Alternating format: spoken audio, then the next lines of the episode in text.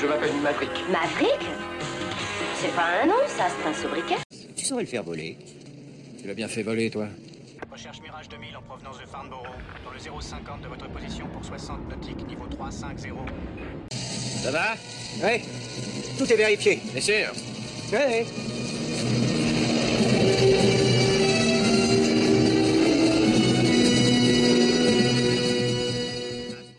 Bonjour à tous et bienvenue dans Avion légendaire où on parle avion, cinéma, littérature et même aussi parfois BD ou séries.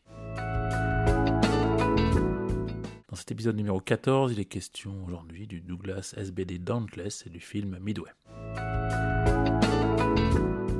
Le SBD Dauntless était donc un bombardier en piqué américain monomoteur à hélice mis en service en 1940, équipant les flottilles embarquées de l'US Navy et notamment les trois seuls porte-avions dont disposaient les États-Unis au début de la guerre du Pacifique, soit l'Enterprise, le Hornet et le Yorktown. SBD signifie Scout Bomber Douglas, soit reconnaissance et bombardement, Douglas étant le nom du constructeur de l'époque. Ces trois lettres avaient été détournées par les équipages en slow but deadly, soit lent mais mortel. Le SBD est en effet considéré comme assez nettement sous-motorisé euh, compte tenu de son poids, avec un moteur de 9 cylindres en étoile, euh, de 1000 à 1450 chevaux selon les versions, pour une masse totale avec armement qui approchait les 5 tonnes. Sa vitesse de croisière était d'environ 300 km/h pour une vitesse maximale de 410 km/h et un rayon d'action d'environ 2000 km. Son équipage est donc constitué d'un pilote bombardier et d'un mitrailleur de queue qui officie aussi comme opérateur radio, les deux étant assis dos à dos. Il emportait généralement une bombe de 725 kg accrochée sous l'avant du fuselage. Les bombardements en piqué s'effectuaient en s'approchant de l'objectif à une altitude comprise entre 15 000 et 20 000 pieds, soit entre 4 500 et 6 000 mètres environ, presque jusqu'à survoler l'objectif à la verticale, puis le pilote basculait l'avion en sortant les freins de piqué et essayait de maintenir un angle de 70 degrés tout en maintenant sa cible dans le collimateur. Le SBD Dauntless était considéré comme un avion déjà plus ou moins obsolète déjà au moment de Pearl Harbor, mais finalement c'est l'avion américain ayant coulé le plus de navires ennemis durant la guerre du Pacifique. Juste un dernier mot sur les SBD qui ont également équipé les forces françaises à la fin des années 40 et au début des années 50 et qui ont participé à la fin de la libération de la France avec les forces aériennes françaises libres, puis à la guerre d'Indochine avec la marine nationale à partir du porte-avions français à Romanche. Au total, le Dauntless et sa version terrestre, dénommée A24, auront été construits à plus de 5780 exemplaires. Il en reste environ 25, dont 6 en état de vol aux États-Unis.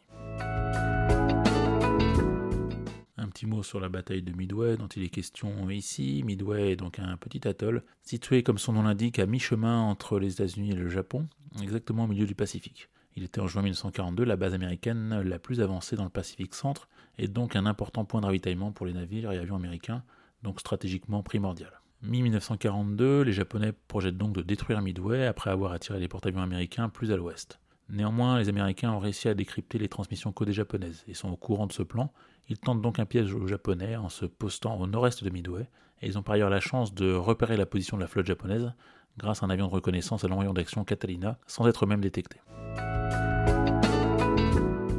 Ils envoient donc leur vague d'avions torpilleurs TBD Devastator, euh, assez mal nommés puisqu'ils n'effectueront euh, aucun coup au but, puis de bombardiers en piqué Dauntless. Les Dauntless arrivent en vue de la flotte japonaise au meilleur moment, ou plutôt au plus mauvais moment pour les Japonais, euh, c'est-à-dire au moment où les chasseurs sont sur le pont en train de ravitailler en essence et munitions après leur premier raid sur Midway. Au total, les Dauntless vont détruire les quatre porte-avions japonais, l'Akagi, le Kaga, le Hiryu et le Soryu, contre la perte d'un seul porte-avions américain, le Yorktown, qui subira à la fois un bombardement puis un torpillage par un sous-marin. À Midway, les Japonais subissent leur première défaite navale depuis des siècles. Cette bataille est considérée comme le tournant de la guerre du Pacifique et le début des victoires américaines qui conduiront à la défaite du Japon en 1945. Il s'agit d'une des premières batailles navales où les navires qui s'affrontent ne se sont jamais vus directement, démontrant euh, la supériorité des porte-avions sur tout autre navire de guerre depuis cette période. Pearl Harbor est l'échec le plus important des services secrets de notre histoire. Ça ne peut plus se reproduire.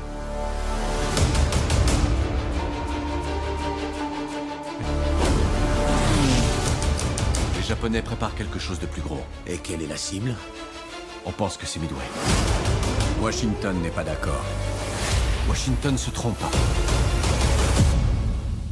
Si on perd, les Japonais envahiront la côte ouest.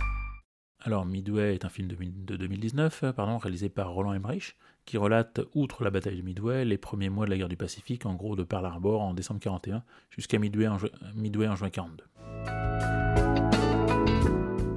Il relate également le légendaire Red Doolittle, soit le bombardement de Tokyo réalisé en représailles à l'attaque de Harbor, effectué par des B-25 à partir du porte-avions Hornet, et dont je reparlerai sans doute dans un prochain numéro. Le film met en scène plusieurs personnages historiques, dont Edwin Layton, agent de renseignement américain, Dick Best, un pilote de SBD, les amiraux Nimitz et Halsey, côté américain, ainsi que Nagumo et Yamamoto, côté japonais. Alors, que penser de ce film?